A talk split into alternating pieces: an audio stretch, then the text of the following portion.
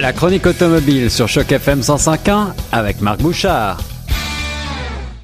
Nous sommes de retour sur les ondes de Choc FM 105.1, ici Guillaume Laurin, et aujourd'hui je retrouve notre correspondant automobile Marc Bouchard. Bonjour Marc.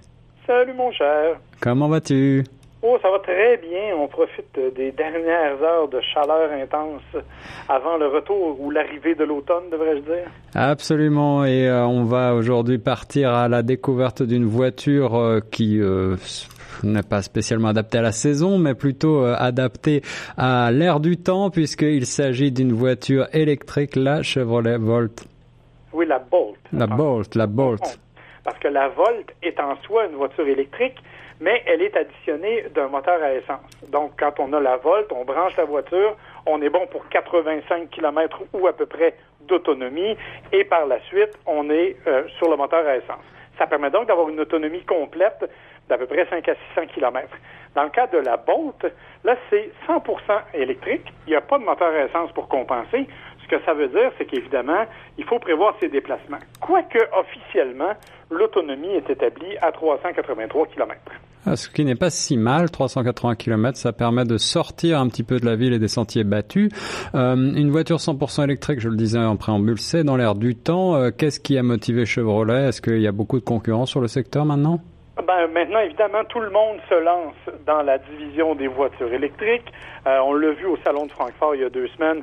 La majorité des constructeurs se tournent vers ce domaine-là. Plusieurs ont annoncé qu'à compter de 2025, par exemple, ils auraient à peu près toute leur gamme en, en partie ou au total électrifiée. Et eh oui. Alors évidemment, il fallait aller dans ce sens-là.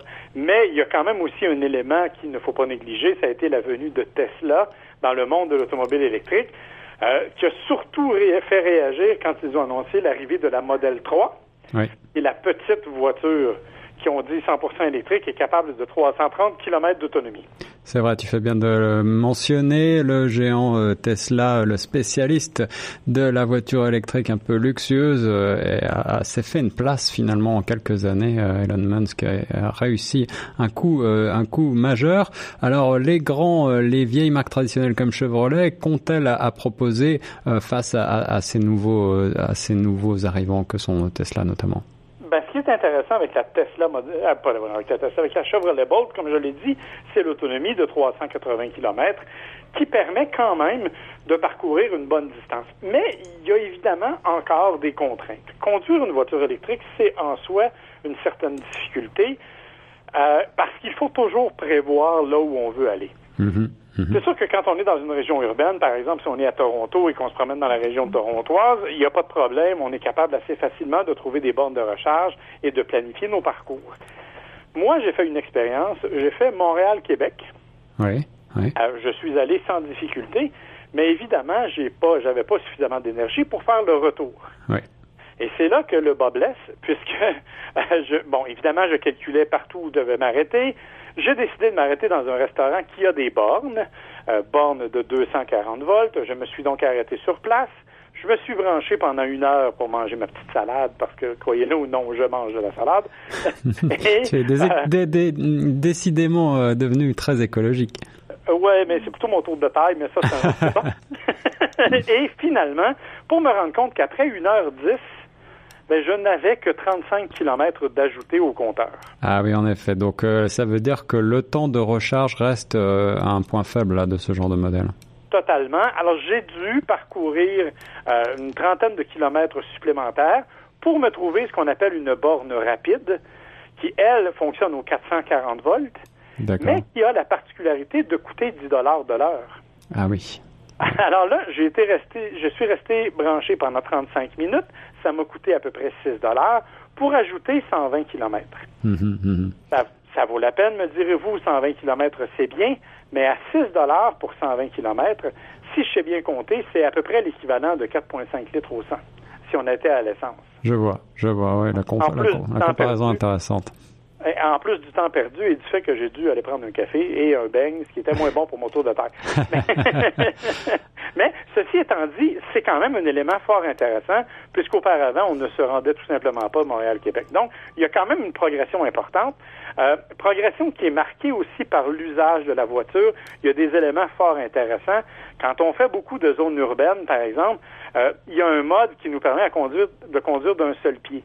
C'est-à-dire que quand on accélère, ça va, et quand on décélère, il suffit de lever le pied pour que la voiture ralentisse, presque freine complètement, et maximise la récupération d'énergie du freinage. Donc, ça permet d'augmenter de quelques kilomètres l'autonomie du véhicule. Je vois, je euh, vois. Ça, euh, c'est intéressant. Si on le fait pas, il y a aussi une palette au volant qui nous permet de faire sensiblement la même chose. Alors ça, c'est des nouvelles caractéristiques en effet.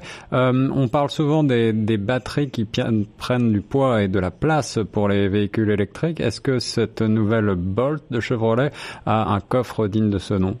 Elle a un coffre qui est intéressant, mais ça demeure un très petit véhicule je vous dirais qu'à la limite, on se compare à une Honda Fit. Là. C'est ça. Euh, donc, on ne parle pas d'une berline intermédiaire, loin de là.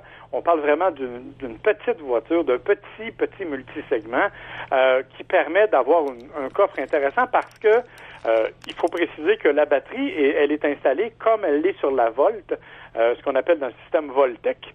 Mm-hmm. C'est un T qui se localise sous le siège et sous la carrosserie. Donc, elle ne va pas prendre de place dans le coffre ça donne une position assise qui est un peu plus élevée que la normale, mais qui est quand même pas inconfortable comme position. Par contre, il faut préciser aussi que cette voiture-là, comme toutes les voitures électriques, est victime du fait que les batteries, ça coûte cher. Alors, une Bolt, tout équipée, ça vaut à peu près 50 000 Ah oui, quand même. Là, on se situe dans un segment, euh, dans des sphères euh, assez élevées. C'est certain qu'en Ontario, euh, on reçoit 14 000 d'aide financière gouvernementale pour l'achat d'une voiture 100% électrique. Ah voilà, tu précèdes ma question. J'imagine bien qu'il y avait des, quand même des aides et des incitations. Ouais, Alors, en Ontario, c'est 14 000 euh, Bien sûr, ça, ça, paraît, ça fait quand même une voiture de 36 000 pour une voiture qui, je le rappelle, est de taille d'une sous-compacte ou d'une très petite compacte. Alors évidemment, euh, on n'est pas là tout à fait. Euh, autre détail, je peux vous affirmer que les sièges ne sont pas du plus grand confort. En fait, je vous dirais même qu'ils sont totalement inconfortable, ah. tant à l'avant qu'à l'arrière. Il n'offre aucun support. Donc, on a vraiment, je dirais, euh, voulu jouer la carte de l'économie, essayer d'avoir la voiture la moins dispendieuse possible. Donc, pour faire ça, on a un peu joué sur le confort pour s'assurer que tout était correct, mais bon, c'est un peu la limite du véhicule.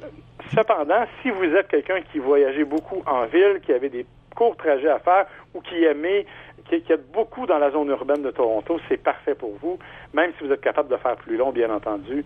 Mais là, vous devrez toujours réfléchir à où sont les bornes et les bornes rapides surtout, à moins que vous ayez pas mal de temps pour vous recharger entre les deux. Eh bien, euh, Marc, merci pour cette voiture euh, qui, euh, je dois te l'avouer, ne m'a pas fait rêver, mais ma conscience écologique peut être à ses limites. en tout cas, il s'agit d'un véhicule intéressant par ses avancées technologiques et c'est certainement l'avenir du monde automobile qui est en train de se dessiner sous nos yeux. On se retrouve la semaine prochaine pour une nouvelle, un nouvel essai.